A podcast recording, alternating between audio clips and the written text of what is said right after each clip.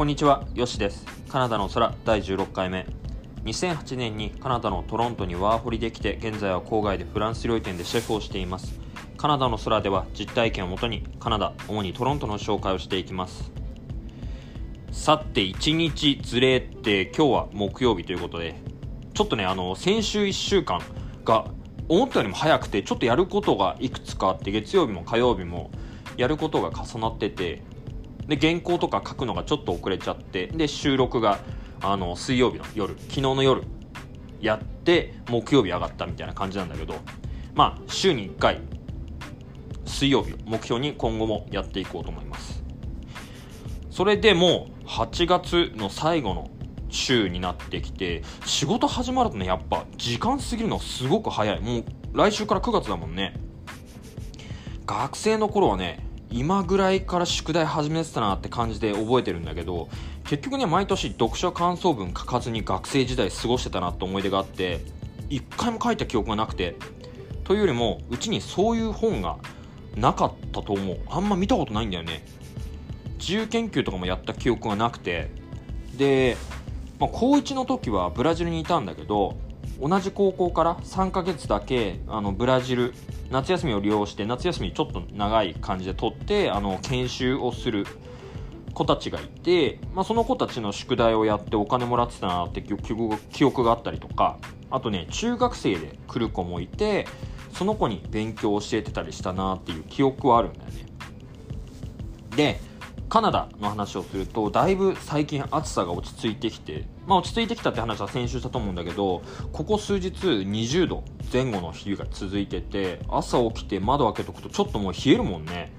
20度して、ま、下回ってたりするし、まあ、スタバでももう秋の定番のスパイスパンプキンラテが出始めたりとか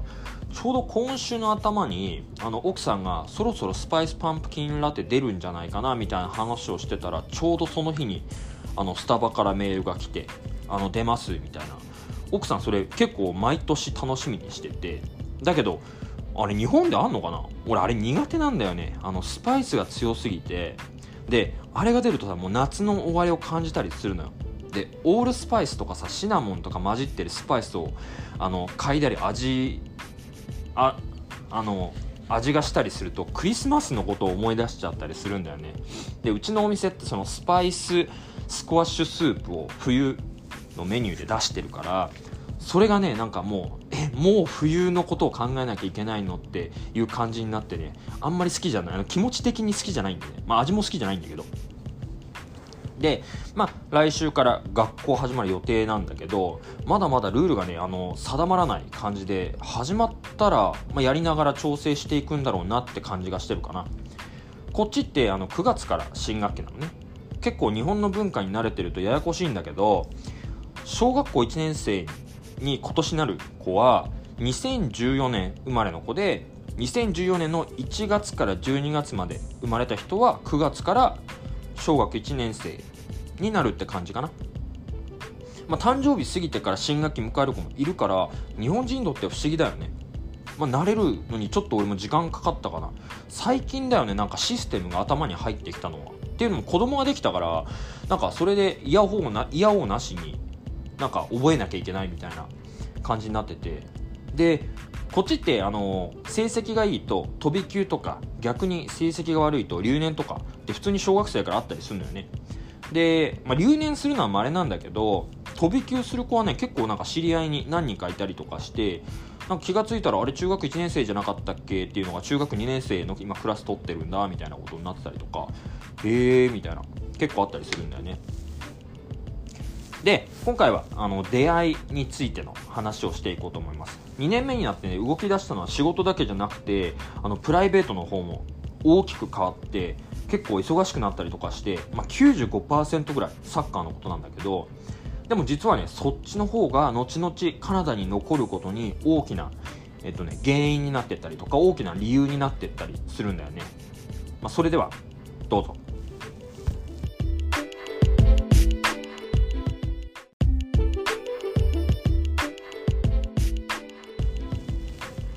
サッカーやらなくていいからコーチやってみない。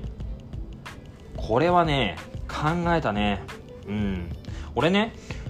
いつかは海外で子供にサッカー教えたいなと思ってたんだよね。うちの親父もサッカー教えてて、まあ、そういう将来が普通にあるものだと思ってて自分の中で、まあ、それを海外でやるっていうのが一種の憧れでもあったんだよね。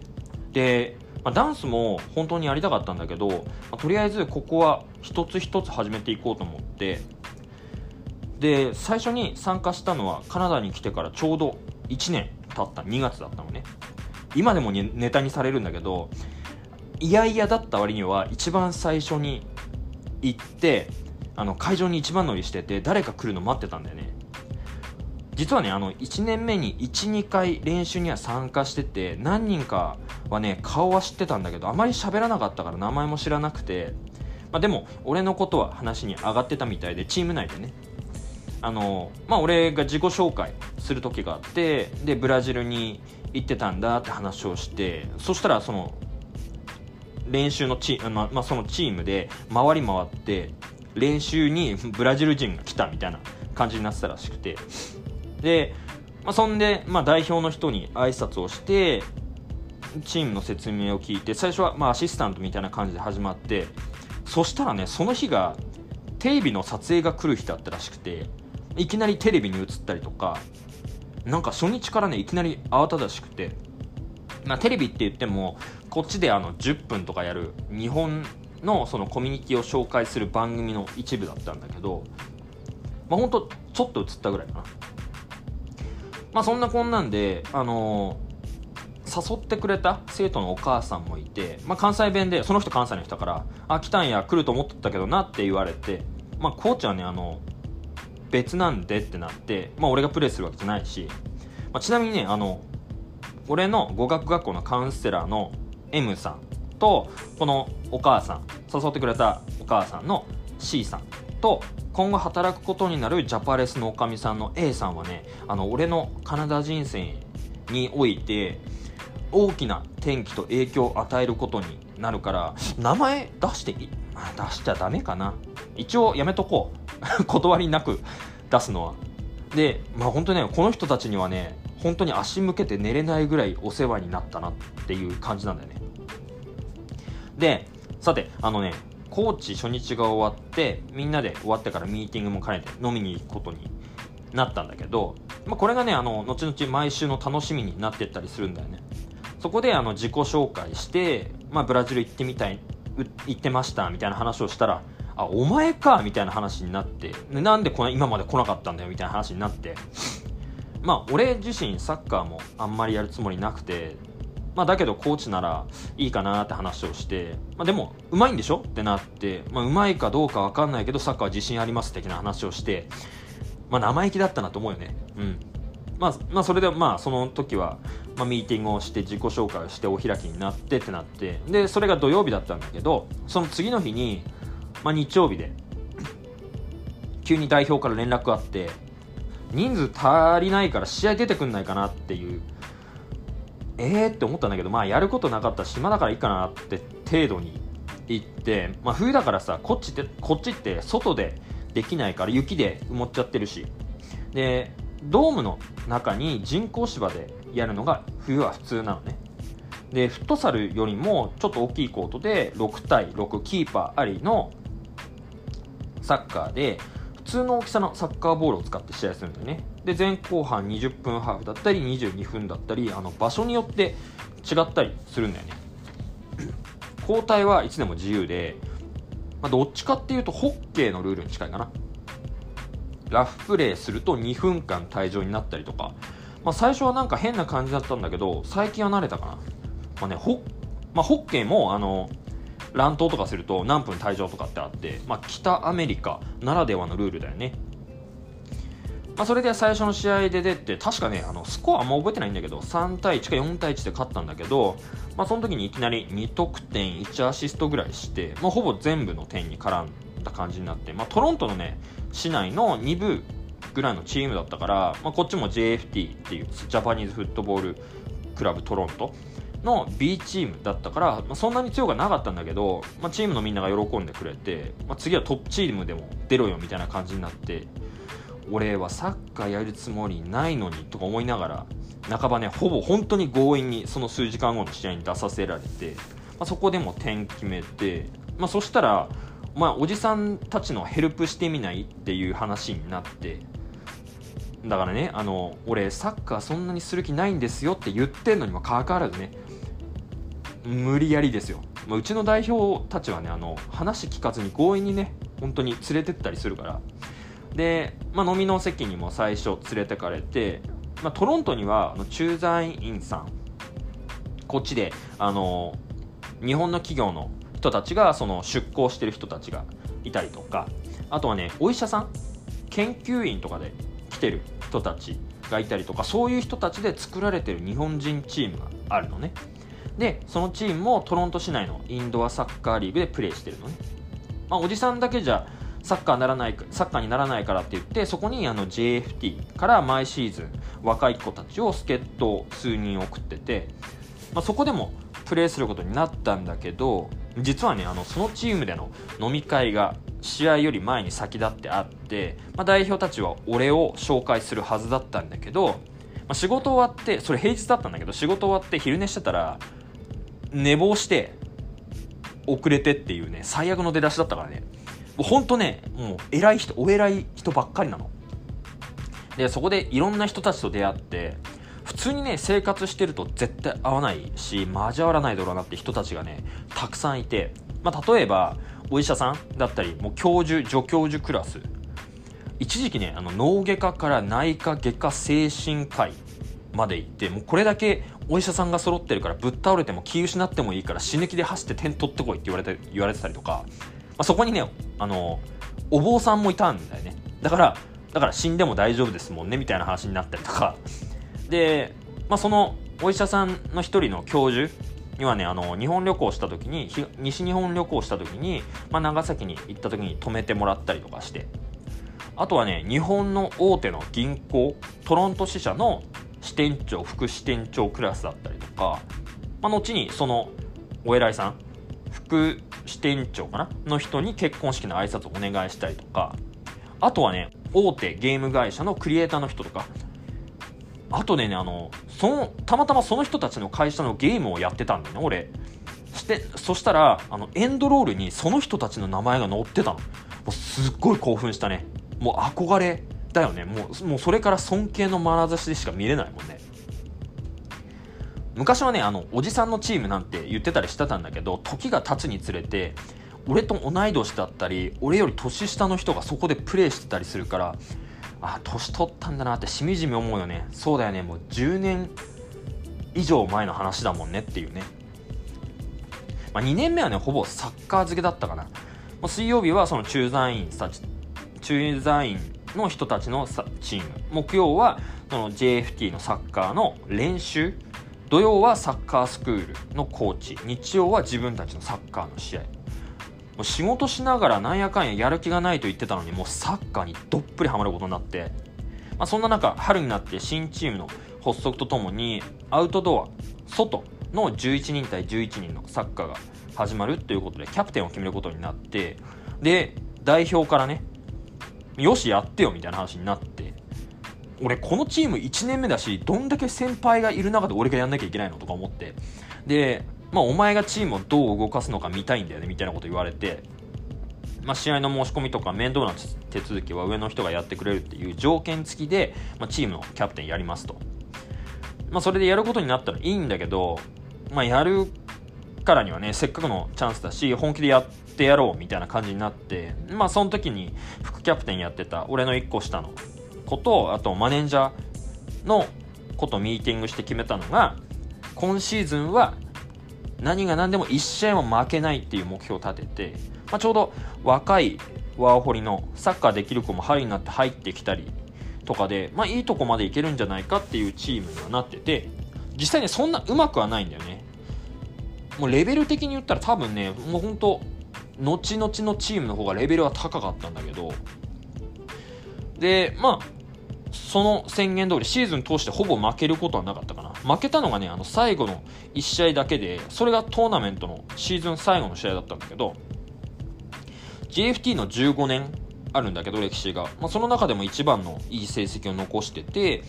まあ、トロントの市のリーグでは無敗で優勝して、まあ、ディビジョンが低かった低かったのもあったんだけどそれと同時にディビジョンを全部混ぜてやるトーナメントでディビジョンの一番上プレミアっていうところの1位のチームに準々決勝で勝っちゃって俺らが。でそのチームはあのリーグでその時はその時点で優勝決まっててであのディビジョンを混ぜたやつでも優勝すると50年ぶりにそのプレミアリーグっていうのとトーナメント優勝っていうのはかかってたんだけどそれを俺らが止めたんだよね。もうそれはすごいな。もうその後にすごい褒められて他のチームから。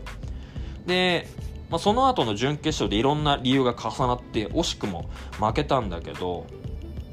あとはねトロントで開催されるアジア各国の代表が出るアジアンコミュニティゲームスっていう ACG っていうのがあってそのサッカーの部門で日本代表として選抜されて参加してこの開会式であのパトリック・チャンを見たっていうこれがそうね。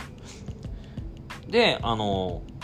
まあ、韓国とか中国とか、まあ、コミュニティが大きいからそんな中選抜された人たちがチームを組んで参加したりとかあとねその招待チームでイタリア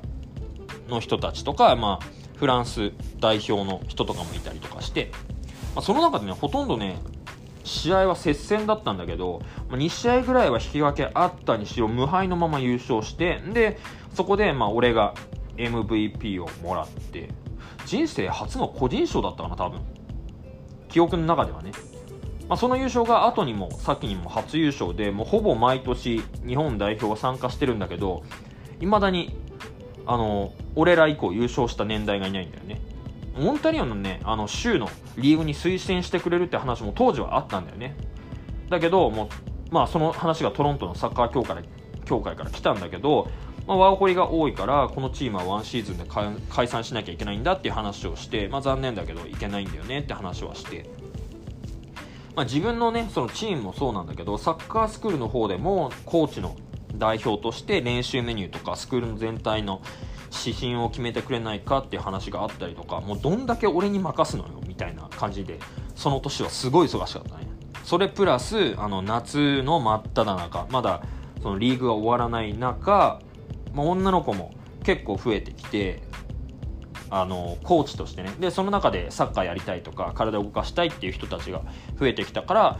ミックスチームを立ち上げることになってそこのメインメンバーとして試合に出たりとか女の女の子たちにサッカーを教えたりとかもう本当にね2年目はサッカーばっかりやってたね。ある時にその夏ぐらいに生徒のお母さんの C さんから友達が居酒屋オープンしたから遊び行ってみてって言われてまあたまたまその仕事終わりに語学学校の時の同期のことを行くことになって、まあ、入るといらっしゃいませってまあ日本の居酒屋だってなって今はねあの結構たくさんあるんだけどその当時10年前は数えるほどしかなかった。本当に2つ3つ多分3つ目か4つ目ぐらいにできたところで、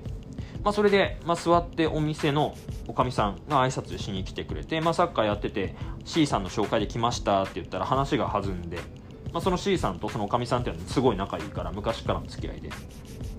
でいつの間にかその行きつけのお店になってたのねそのお店が。でほぼ毎週行ってて、まあ、それがねあの今後大きな転機になるとはこの時にはね思ってもみなかったね。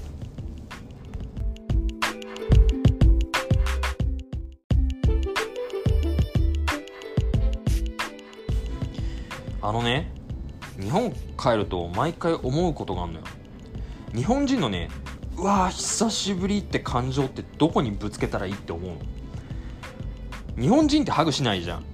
こっちでは結構ちょっと会ってなくてもハグとかするのが普通だから、まあ、久しぶりだね調子はどうみたいなノリでも結構ハグしたりとか背中さすったりとかのボディタッチ結構すんのよ。だけどさ日本でしないじゃん。俺があの帰って空港でねあのお母さんとかに会ってもハグしないし友達とかに会ってもあおかえり久しぶりだけじゃん。えそれだけって思うのよ。なんか逆にね俺がね手広げて待ってたりすると相手が身構えたりするもんね。え何？みたいな。ハグしてもなんか恥ずかしいってなったりとか。すごいぎこちなかったりするの。で、まあ、いつもうわ久しぶりと思うんだけどハグしないからなんかもうテンションがあれ？このテンションどこに行ったらいいの？みたいな感じになるんだよね。文化だね。うん日本人ってさ冷静なのかクールなのか冷たいのか、まあ、ハグとかね、まあ、あんまり握手もしないもんね。一回帰った時にねあの高校のサッカー部の仲間に会った時も、まあ、握手しようと思って手出したら一瞬戸惑ってたもんね。であの話変わるんだけど毎度のことながら最近カラオケに行きたいねって話になるんだけど近くに日本語が歌えるカラオケがなくてトロントはねあの韓国人とか中国人とかが経営してるカラオケが結構あるから、まあ、そこで日本の歌も歌えるんだけど、まあ、最新の曲は難しいかな。ちょっと古い曲だったらあるから、まあ、そこに行ったりしてよく歌ってたり行ってたりしてたんだけど、ね、今行って何歌うって話になるともう俺の中で J-POP っていうのは2008年から止まってるわけ。むしろもう2008年の2月に来てるから2007年で止まってんのよ。で最近の子が聴いてるのとかも全然分かんなかったりするわけ。でねこの前去年か一昨年にダパンプの USA が流行ったでしょ。それをねあの20代前半の子が、まあ、うち来て見ててああ最近出てきて有名ですよねっていうのを聞いて DA PUMP だよ。もう本当にもう後ろから頭はたいてやろうかと思ったぐらいだよ。俺高校の時にドンピシャで4人組の時すごい聞いててもうサッカーの試合の時とかそれ聞いてテンション上げてたぐらいだからね。で芸能人とかもそうなんだけどヤフーニュースに出てくる女優さんとか俳優さんとかは知ってはいるのね。名前とかあこういう人がいるんだなって。だけどね動いてるの見たことなくて見れないでしょヤフーニュースってもう動画がないから。で一回日本に帰って働いてた時があって2010年かな北川景子とか佐々木希の話になるんだけどこれ動いてるの見たことないですわみたいな感じになって、まあ、今でも最近で言う長野めいちゃんかな？とかニュースで出てくる人たちは静止画でしか見たことないからあのテレビで動いてるのを見ると名前と本人が一致するまでに時間がかかるっていう現象ね。多分これ海外にいる人あるあるだと思う。こっちにねジャパン TV とかっていう日本の番組を見れるチャンネルとかもあるんだけど、まあ、そういうの入ってないし YouTube とかも見るんだけど決まったのしか見ないから新しい人が入ってこないんだよね。でもね、まあ、最近は本当に便利になったと思うよね。携帯でさもうスマホが何でもできるもんね。俺が学生の時ほんとガラケーガラケーにもならないガラケー。もうストレート1本の携帯。もう白黒だったね。12年前。であの辞書って言ったらもう電子辞書。今電子辞書なんか持ってる人いないだろうね。でさ日本と連絡取るのももう携帯だけでできるじゃん。で昔はあのパソコンの前に行かないともうスカイプもできないしメールもできないしってなって日本と連絡取れなかったね。10年前だからね。もう10年。一昔ってことかな。ということで今回はまとまらない感じで終わろうと思います。ということでまた次回 Stay safe, stay positive, bye bye